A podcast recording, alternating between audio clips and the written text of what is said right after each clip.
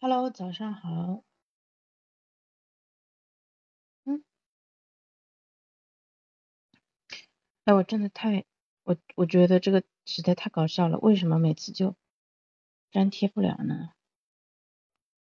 啊，好，跟安卓手机有一个漫长的磨合过程啊。那我们现在差不多。我年轻的时候我就以为我会一辈子在家。哎呦，罗老师在说自己的恋爱故事呢。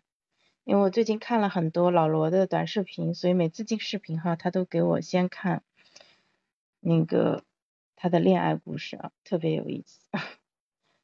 直播，嗯，潇潇早起团，给我一个理由。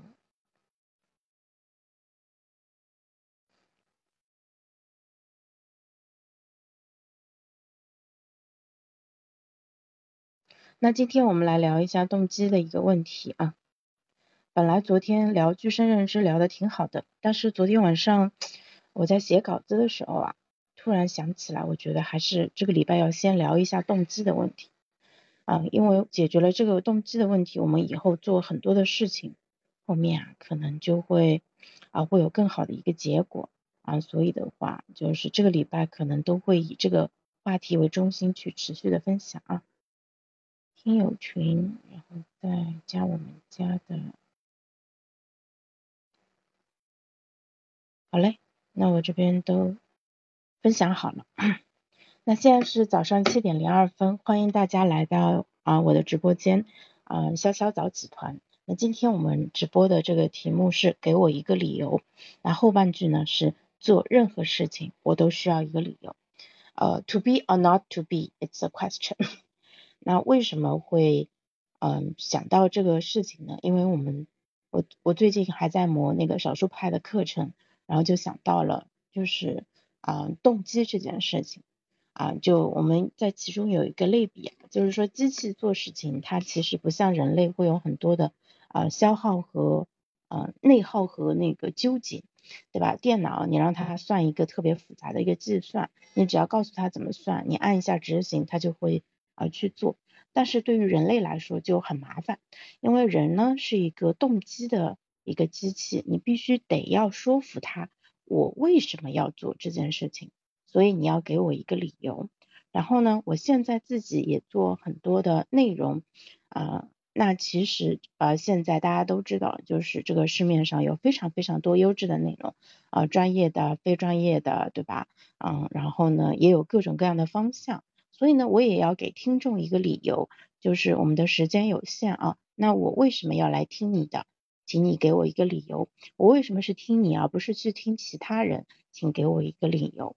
我为什么是啊在现在这个时间段去听你，而不是去做一些其他更有趣的事情？也需要一个理由。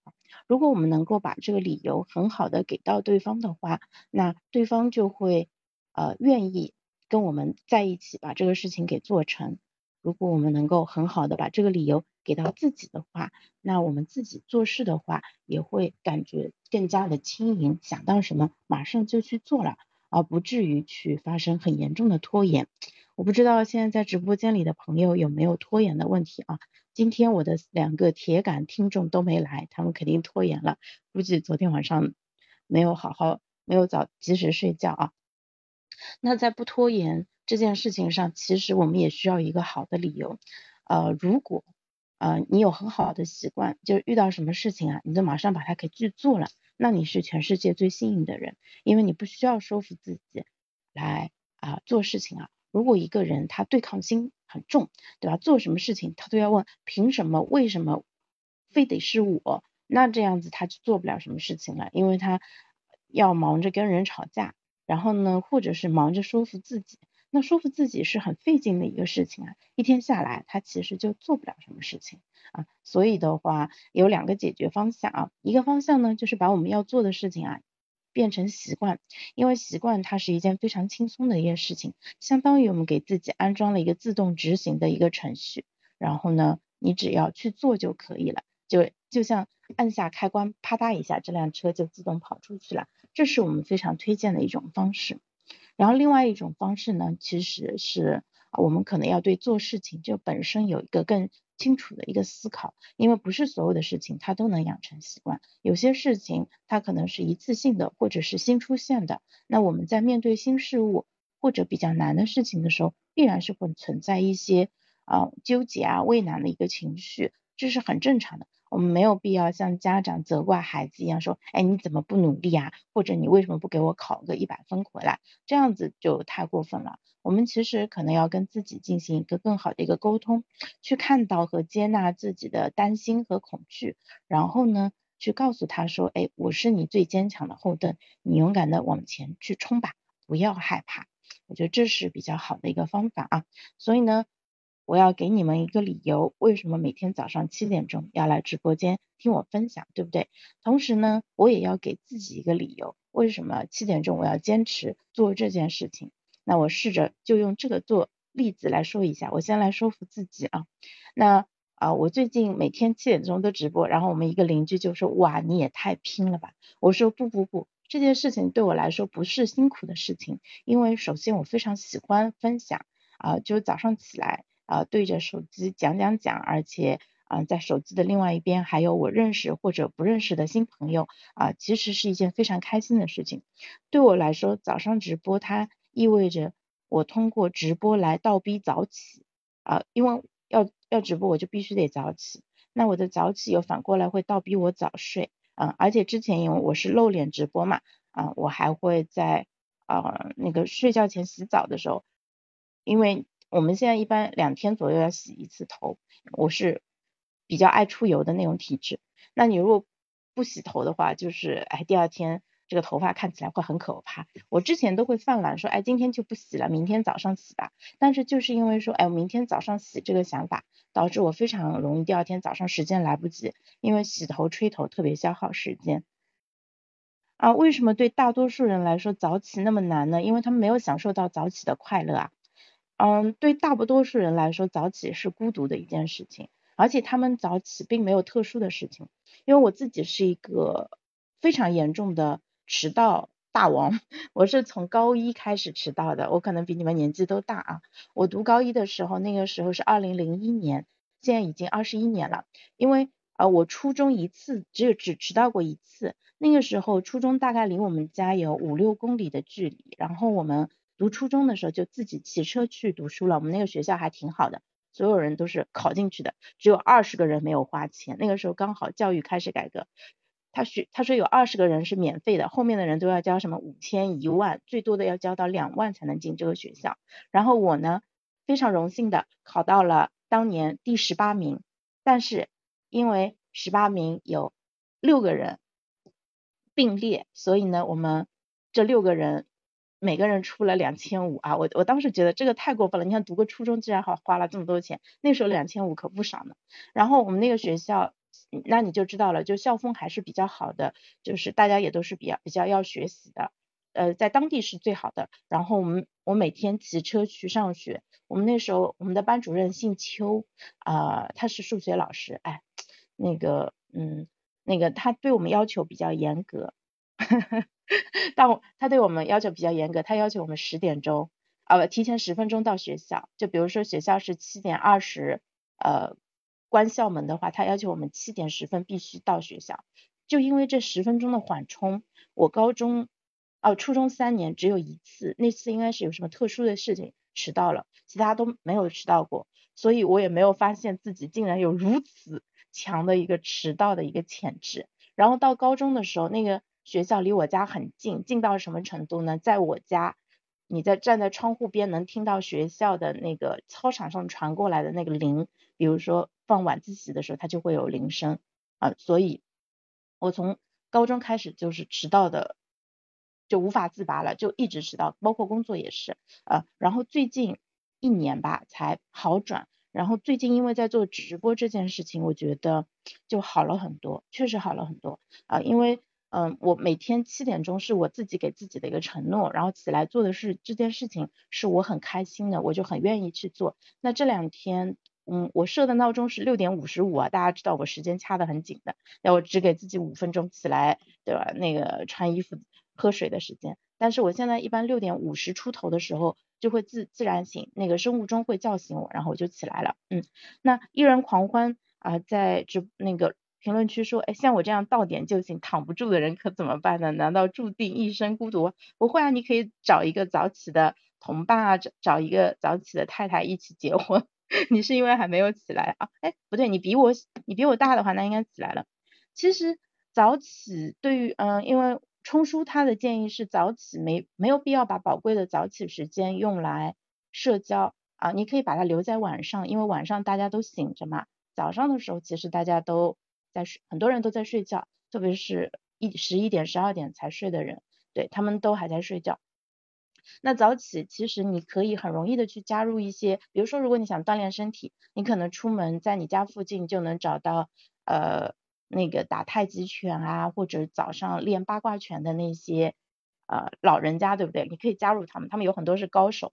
我有一次在上海这边的一个公园里面看到一个老爷爷教另外一个老爷爷，那这两个人我他们大概打的是一套什么拳，类似于形意拳还是之类的，反正那个动作是很很迅猛的，他不是那种太极拳，就那个精确度很高的。这两个人年纪很大。教的那个老爷爷，我估计他八十朝上了，那学的那个也有七，肯定有七十多了，所以我看到他们那个状态就非常非常羡慕。我说我要是到他们那那么大年纪，有这么好的一个身手，并且还有这么旺盛的求知欲，同时还能收个小徒弟，哇，那这个感觉真的太好了啊！所以如果说早起的理由的话，嗯，其实这是一个悖论啊，我不能通过直播来说服大家早起，因为。在这个时间点起来听直播的人本身就已经起来了，你跟人家说你要早起没有意义啊，对不对？但是呢，我们可能会说一个另外一个事情啊，就是很多事情你不是很想去做，或者你做的不是很得劲、不太舒服的情况下，怎么让自己去把这个事情给做掉？我相信我们每个人都有这样的事情，对吧？人啊，谁还没个拖延的事情啊？哪怕你工作上很积极，你家里的事情你可能也会拖一拖，你工作和学习。都搞得非常的好，但是你也会有一个，比如说健康，对吧？你今年体检做了吗？对吧？灵魂拷问来了啊，对吧？嗯，然后可能哎，你社交了吗？对吧？你是不是该去找女朋友的，到现在还没有去啊？啊，是不是？不 不好意思，这个戳了一下我们某个同学的一个心境啊啊，其实大家在自己擅长的领域上面，可能因为这件事情做的比较好，所以你就会持续的去做，就像我。直播对我来说不是一件难事，我是无准备的情况下开着手机就能讲个半个小时到一个小时的人，所以这件事情对我来说非常的轻松，嗯，但是，对，是的，嗯，但是呢，嗯，我我们其实，在我们每个人都会过度的使用自己的优势。我不知道大家是不是认同这一点，就是我们喜欢吃的东西，我们就会多吃两口；不喜欢吃的东西，明明知道它对自己有用，但可能还是不愿意吃。那那个呃习惯啊，那个也是这样子的，就是嗯，就比如说我们爱爱社交的人会交更多的朋友，然后呢不爱社交的人他应该去交朋友的，反而不去交朋友，对不对？那我自己其实肯定也有自己的一个短板嘛，所以我觉得。呃，在说服自己这件事情上，因为我最近为了心流这个课程，我一直在看人的动机到底是怎么回事。因为我们在批评一个时间管理的方法论，它不提供动机，那真正的动机到底是从哪里来的？这个可能我们还是要呃跟自己去做对话。然后另外的话，我们就是对这个世界有一个。呃，更清晰的认知会比较好一点。比如说，我们年轻的时候可能都想过说，哎，工作嘛不开心，那当然要换，对不对？后面可能慢慢的你会发现说，其实工作就意味着它必然有一部分是你不那么喜欢的。如果是你喜欢的东西，那你得反过来给他钱。你都从公司拿钱了，你当然要忍受一些没有那么好的一个东西啊。人家就开玩笑说，工资里面其实有很大一部分其实是给你的精神损失费啊。想通了这一点，是不是啊？心里感觉好多了，嗯。然后呃，另外就是说，那个在找理由这件事情上的话，我我我是这样想的，就是比如说吧，居然在理是在理啊，呃，比比如说就是呃，像现在啊，谢谢新敏两边都在啊，就是像现在我们在考虑的这样一个问题，比如说吧，大家每天的时间很宝贵，对吧？有那么多视频没看完，B 站上什么四大名著啊，什么什么这种爆肝做出来的视频啊，还有很多世界上非常经典的音乐剧啊，嗯，那个纪录片啊，你都没有来的时间看。有生之年，我们的时间是不可能看完的，是庄子说的，对吧？生有涯，学无涯，对吧？以有涯而什么无涯，殆矣，对吧？就是你。他那个时候就说，这个世界上所有的知识你是学不完的了。那对我们现在来说更是如此，而而且这个宇这个地球还在不断的加速，后面人们创造信息的速度还会变得更快。那弱水三千，我取一瓢。那我像我这样做内容的人，我怎么确保我是你取的那一瓢呢？所以我可能就要问一下西风了。西风，你早上也不干其他的事情，对吧？就每天起来听我这样讲一会儿，你是为什么？对，你是为什么？我觉得这个其实是这样子的，呃，就我为什么我要问西风这一个话题啊？这个是在营销上面是这样子的，就是你要去问一下你的铁杆，那些真正热爱你的人，你吸引他们的点是什么？然后你看这个点它是不是有普遍性？比如说西风说，哎，他是我最最亲密的一个家人，那他来听我的啊，那就没办法了，因为这个点是没有没有办法复制的。啊，对，嗯，这个点是没有办法复制的，但是，嗯，但是其实如果他不是我的关系最亲密的那个家人，那他每天来听我的话，我觉得就是他喜欢我的这个点，其实是可以成为我的这个理由，就是让大家来持续的去跟我待在一起做这件事情的理由。那个艺人，你是不是换了一个账号啊？我看这个风格很像你啊，那个换成了清风说高考，对不对？有生之年时间确实是不够用的，所以一定要做减法。我们很多时候觉得时间不够用，不是因为做的太慢，而是想做的太多了。你这句话说的实在太对了。我是最近才意识到，就如果我们不做什么复杂的事情啊，就只是把自己的那个，比如说我们可能有用嗯这种任务管理的软件啊，你把这个任务管理的软件拿出来放在这里，你就就简单的评估一下做这个事情需要多少时间，你会发现。这个清单上所有的事情加在一起，一个你是绝对绝对完不成的，你可能需要五个你甚至十个你才能完成。所以啊，我觉得公司的管理层他底下有一帮小弟，他们才能把事情给做成。如果只有他一个人，那是很难把事情给做成的啊，很难很难。哎哎，对对对，潇潇是很聪明的，你你这个那个洞察非常好啊。所以呢，一定要把时间放到最有价值的百分之二十上面。舍弃掉百分之八十的法则，那个非常重要啊！对，这是二八法则。二八法则在我们生活的方方面面其实都是非常适用的。现在信息膨胀到我们几乎是没有把它看完的这个程度啊。所以的话，我自己的一个测呃，我昨天还在跟老 Q 跟冲叔拍胸脯，我说呃，除了咱们早上现在固定的直播项目。嗯，我死死磕拖延症后面，比如中午的这些，我全部都安不安排了。在我交稿之前，我全部都停掉，不能再搞了，因为再这样下去会继续的牵扯我的精力。然后我已经做好的这些录音的内容，我暂时也就不上传到小宇宙这些平台上了，因为我知道传上去这个话题其实还挺热门的。我昨天跟刘老师录的那一期讲 Web 三的肯定是能爆的，但是我不，我必须给自己一个约束。所以呢，我必须要把少数派的稿子先改完，改完了以后，我才能去做其他让我更开心、更轻松、更容易的事情啊。我也在培养一个习惯，这个习惯叫做勇猛精进，就是因为我一直以来我的习惯是，我会去做容易的事情。人嘛，拈轻怕重，对吧？我很早就发现自己这个问题了。你喜欢的事情，我就会多做一点；轻松的事情，我就愿意做。但是那种比较痛苦的、比较难的这个事情，我就会不太愿意做。小宇宙是跟喜马拉雅一样，是一个播客平台啊。谢谢喜马这边的朋友给我的掌声，已经收到了十个掌声。我现在是挂着视频号和小宇宙两边在同步直播，对，所以我我我就我做的内容我就不上传，我必须给自己一个约束。那冲叔之前一直跟我讲说，潇潇你必须把你要做的主要的事情约束到四个以内。我说那我怎么可能做到呢？我一天有那么多的事情。他说那就是重要的事情要约束在四个以内，因为事情太多你就顾不过来了。这个是真的。就有点像一只狗，它出去追追兔子，一只兔子它还是能追住的，但是有两只兔子在它面前跑，它一会儿追东，一会儿追西，那两个兔子全部都会跑掉，确实是这样子的。哦，我昨天晚上还做了一个很可怕的梦，我梦见今年 CPA 成绩出来了，然后梦见自己两门都不过，哇！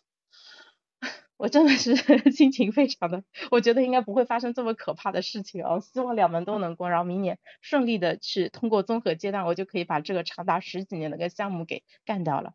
嗯，对对，必须要专注，必须要专注，而且就是呃，其实我希望借由这个标题的话，给大家讲的一个道理，就是我们很多时候不愿意做一件事情的时候，你当你意识到自己的不愿意和这种反抗。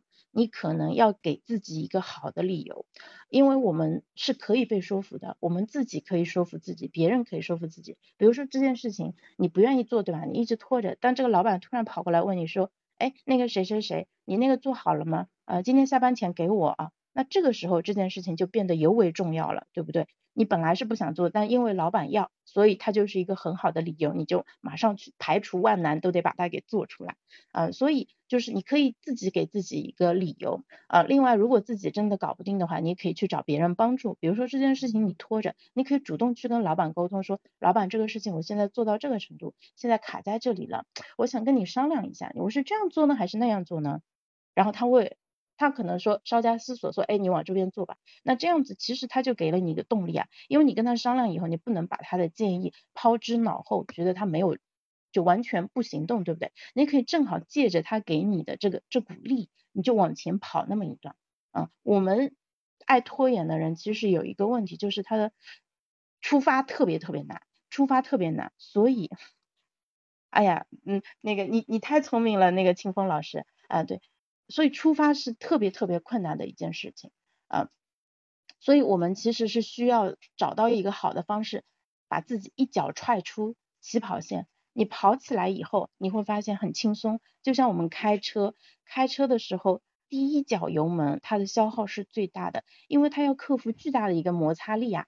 我们奶奶是物理老师，大家知道啊，你们还记得物理知识的话，静摩擦。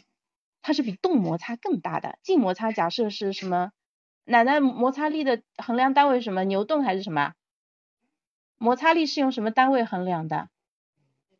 是用牛顿吗？啊，静摩擦假设是两百牛顿的话，那动起来可能只剩下五十或者一百了，所以我们必须要先动起来，而且动起来这件事情，随着我和冲叔的研究，嗯，对我们发现它越来越重要了，真的越来越重要。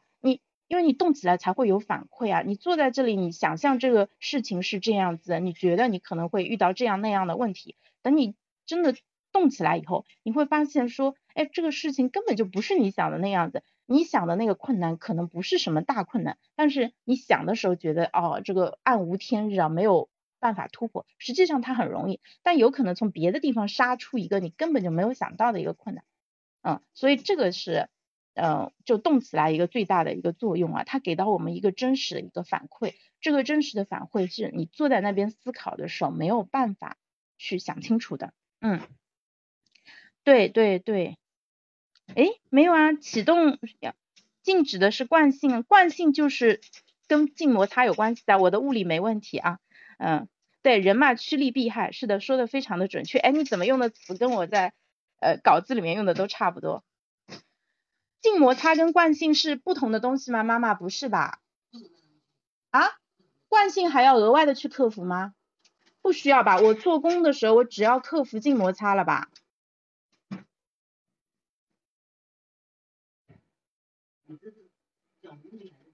啊，讲物理，我们在看跟一个高考的那个呃那个辅导老师在讨论这个物理问题。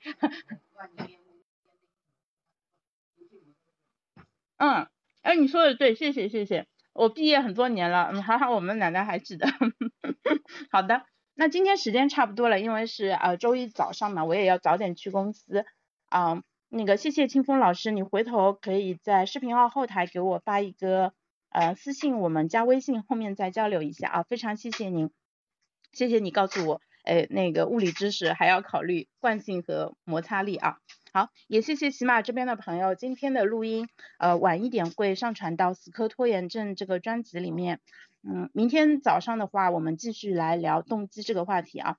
我觉得每天花十几二十分钟聊聊自己做事情的意义和目的，可以让我们变得，就是把不想做的事情变得呃更容易做到，把容易做到的事情变成习惯啊。好，那今天就到这里，拜拜。